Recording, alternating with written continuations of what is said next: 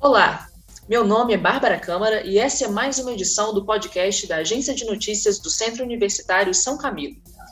Nós acompanhamos diariamente pelos jornais o aumento no número de vacinados em todo o Brasil. O país passou a marca dos 60 milhões de habitantes que receberam as duas doses. Isso representa quase 30% da população.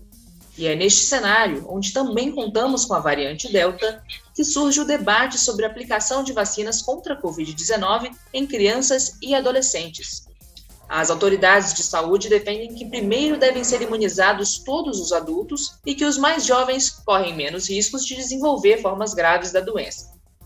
Para falar sobre isso e outros desdobramentos da imunização contra a Covid-19, eu chamo agora o médico sanitarista e professor de saúde pública do Centro Universitário São Camilo, Sérgio Zanetta. Olá, professor, e obrigada mais uma vez por sua presença aqui no nosso podcast.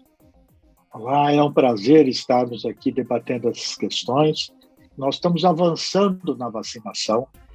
Fomos, tivemos um período muito lento, mas agora as vacinas começam a chegar em maior número. Nós avançamos na vacinação. Nós temos 30% da população total vacinada com duas doses.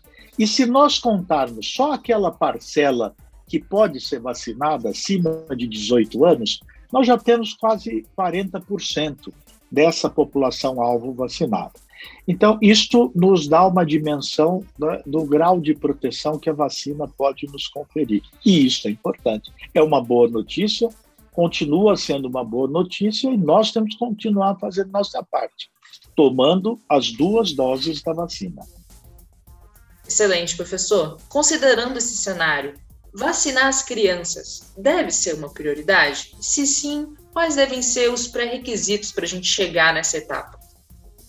Olha, a vacina ela tem um principal fundamento. A vacina ela é produzida para, em primeiro lugar, evitar mortes, em segundo lugar, evitar casos graves de sofrimento, de uh, utilização, ocupação, sobrecarga e colapso do sistema de saúde, e, em terceiro lugar, atuar sobre a transmissão. As vacinas, elas são capazes de diminuir a transmissão da Covid, mas não de impedi-la. Pessoas vacinadas podem contrair Covid e transmitir o vírus a outras pessoas. O que a vacina faz, ela diminui muito os casos graves e óbitos das pessoas vacinadas. Então, a vacina tem essa grande perspectiva. Nós temos, portanto, prioridade com os grupos que são mais eh, têm maior vulnerabilidade e têm maiores taxas de mortalidade e agravamento, que já conhecemos os mais velhos com comorbidades e assim progressivamente. O curso das idades e das, eh, eh, da vacinação ele segue essa prioridade epidemiológica, que são prioridades vinculadas à, à gravidade. As os adolescentes têm casos menos graves, têm menos casos graves, tem alguns casos graves, mas são muito poucos, e as crianças menos ainda. É? Então, a prioridade continua sendo imunizar as faixas mais vulneráveis. Bom, as descobertas recentes indicam que nós eh, não temos a persistência por muito tempo na imunidade é, produzida através da vacina, e menos ainda a imunidade produzida pela doença. Então, nós teremos provavelmente que fazer uma dose de reforço para essas faixas etárias, para as pessoas mais vulneráveis, antes do ano que vem. Nós provavelmente terminaremos o ano tendo que fazer uma dose de reforço já anunciada pelo Ministério da Saúde por alguns estados, que se inicia em 15 de setembro, pelas pessoas de 70 anos e mais e pelas pessoas que têm é, é, é, imunocomprometimento e pessoas que têm é, sérias é, é, comprometimentos de imunidade por tratamento ou por uh, condição da sua doença. Evidente que feito é, é, essa, feita essa vacinação, esse reforço com a terceira dose, essa terceira dose provavelmente deverá se estender a todos os idosos para manter essa imunidade alta e daí por uma questão de estratégia do sistema de saúde é necessário vacinar os profissionais da linha de frente para que eu numa emergência não perca a, o concurso do trabalho dessas pessoas. Isto por quê? Porque nós vimos esse processo acontecer em outros países. Nós vimos isso acontecer nos Estados Unidos, nós vimos isso acontecer na Inglaterra, em Israel, por causa da variante Delta. E isto já começou a acontecer no Brasil com o Rio de Janeiro, onde 50% das, eh, das, avaliações genômicas, dos exames genômicos, indicam a presença da variante Delta. Ela está entre nós em todos os estados e é uma questão de tempo ela se tornar prevalente. Hoje, o que nós vivemos é colhendo o bom resultado da alta vacinação de idosos, desse caminho por faixa etária e morbidade, que tem diminuído é, drasticamente internações e óbitos. Bom, isto para responder à questão. As crianças ainda não têm vacinas aprovadas para o seu uso. É possível que as crianças sejam vacinadas a partir de 2022. Neste momento, nós temos previsão de vacinas para vacinar as pessoas acima dos 18 anos e uma faixa de adolescentes temos vacina para isso, mas a grande prioridade neste momento, com as evidências disponíveis, é fazer uma dose de reforço da vacinação daquela população especialmente vulnerável.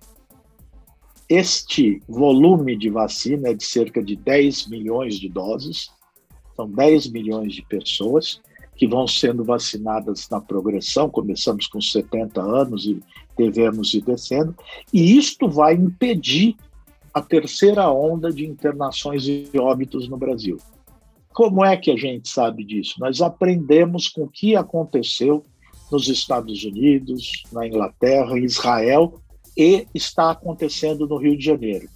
O Rio de Janeiro está sendo eh, está com os leitos ocupados, com alto número de óbitos e casos por causa da variante Delta. E ela realmente tem maior capacidade de disseminação, inclusive de reinfecção, porque este tem sido o problema.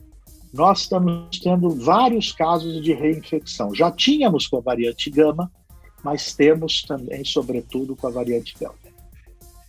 Perfeito, professor. Mas considerando esse mesmo cenário, projetando agora para 2022, a gente pode afirmar, pode supor que o restante da população, não somente profissionais da saúde ou idosos, o restante da população também vai precisar dessa terceira dose? É possível e é provável. A grande questão é que a prioridade é dar a terceira dose para quem é muito vulnerável porque com duas doses eu já garanto um grau de proteção importante. Então, eu vou é, precisar manter o processo de, de vacinação, ampliar a vacinação e provavelmente em 2022 vacinar as crianças pequenas com a vacina que se mostrar mais segura para essas faixas etárias. E essa é, é, é uma discussão é, inescapável nós temos o problema é que nós temos uma grande pressão da infecção em vários países, há países, veja, a Organização Mundial de Saúde é, faz um apelo para que não se vacine com a terceira dose, porque é uma parcela da humanidade em países muito pobres. A África tem 2% de vacinação. Mas nós também sabemos que a vacina é um instrumento de nós podermos manter a, a, a rigidez do sistema de saúde sem entrarmos em colapso. Então, nós estamos, é, é um esforço é, muito grande, internacional, nós temos que ter solidariedade por dois motivos.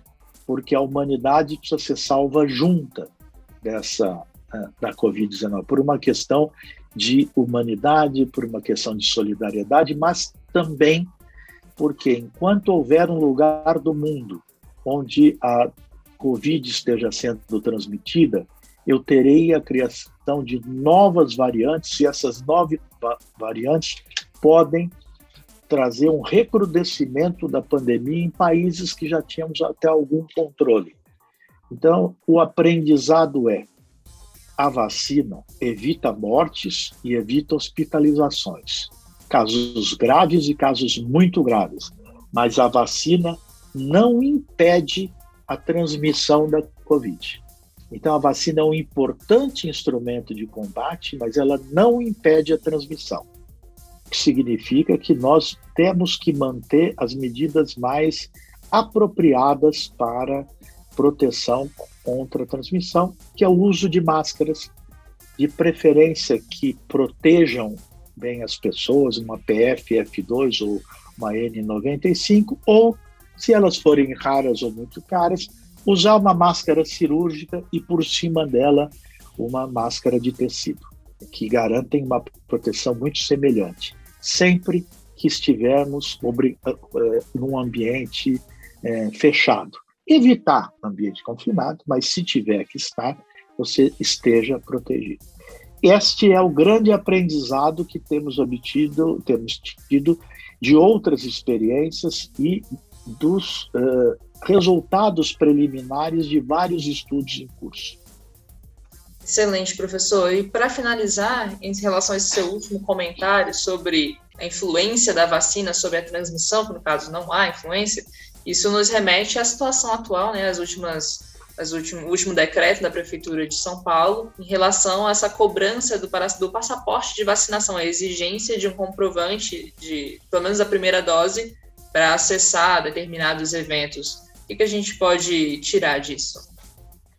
Olha, a definição de algo como um passaporte para vacina em São Paulo, particularmente para quem tomou apenas uma dose da vacina, é, isso só tem é, sentido do ponto de vista do marketing ou do ponto de vista político. Isto não tem sentido do ponto de vista científico ou clínico. Primeiro, porque as evidências todas indicam que, mesmo com duas doses, há transmissão da Covid. A pessoa que tem, tomou duas doses pode contrair Covid e pode transmitir. Ela provavelmente não terá um caso mais grave. Segundo, quem só tomou uma dose da vacina perderá muito rapidamente essa proteção e, neste momento, com uma dose só, não está protegido. Não tem sequer aquela proteção contra casos graves e óbitos. Então, é equívoco igualar a, a, o perfil imunológico das pessoas vacinadas com duas doses, pelas limitações próprias que eu já disse da vacina, e alguém que não tem sequer imunização. Uma dose é só o começo do processo de imunização. É, é, imunização, no caso da vacina, não basta ter metade. É preciso ter a vacina completa para garantir aquela imunização prevista nos estudos clínicos. Excelente, professor Zaneta. Mais uma vez, muito obrigada pela sua participação aqui no episódio da Agência de Notícias do Centro Universitário São Camilo. A edição de hoje vai ficando por aqui e nós nos vemos na próxima. Até lá. Até lá, um grande abraço. Seguimos com esperança, mas com muita atenção. Nós estamos vencendo e venceremos esses momentos. Estaremos juntos nisso.